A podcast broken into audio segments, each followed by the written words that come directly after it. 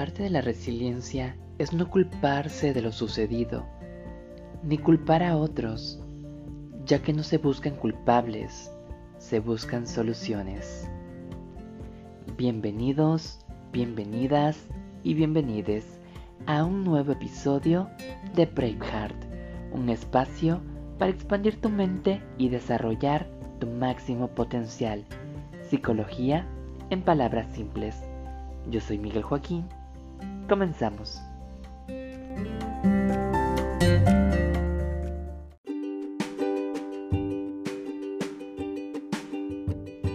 Hola, hola, ¿qué tal? Muchísimas gracias por acompañarme el día de hoy para hablar de cómo construir la resiliencia. Y para ello hemos establecido cuatro pasos muy importantes que debes seguir al pie de la letra.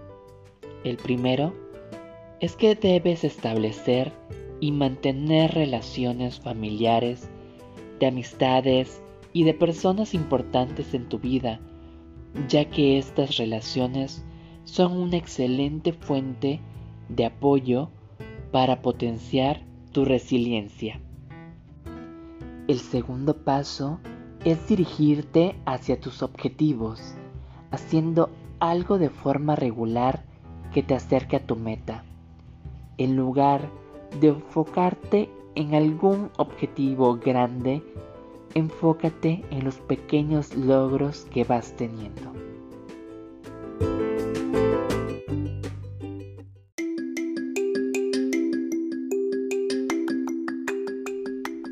Si te está gustando este episodio, no olvides compartirlo con tus amigos en todas las redes sociales.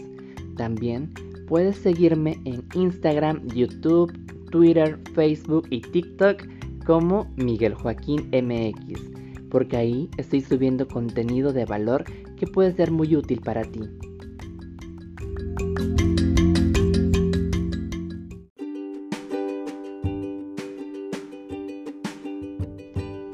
El tercer paso es buscar oportunidades para descubrirte a ti mismo. Medita, reflexiona, cuida de ti y aprende a conocer tus fortalezas.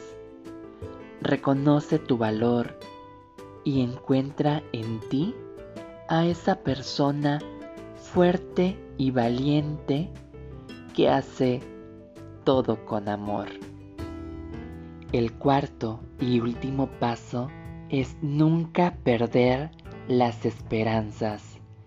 Las cosas llegan en el momento preciso.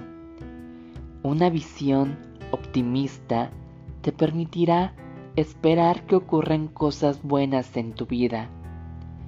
Piensa positivo, pide al universo y se te concederá. Hemos llegado al final del episodio. A partir de ahora tienes un conocimiento nuevo. Utilízalo. Y como dijo Bob Marley, no sabes lo fuerte que eres hasta que ser fuerte es la única opción que te queda. Muchas gracias por acompañarme. Nos escuchamos en el siguiente episodio. Bye bye. thank you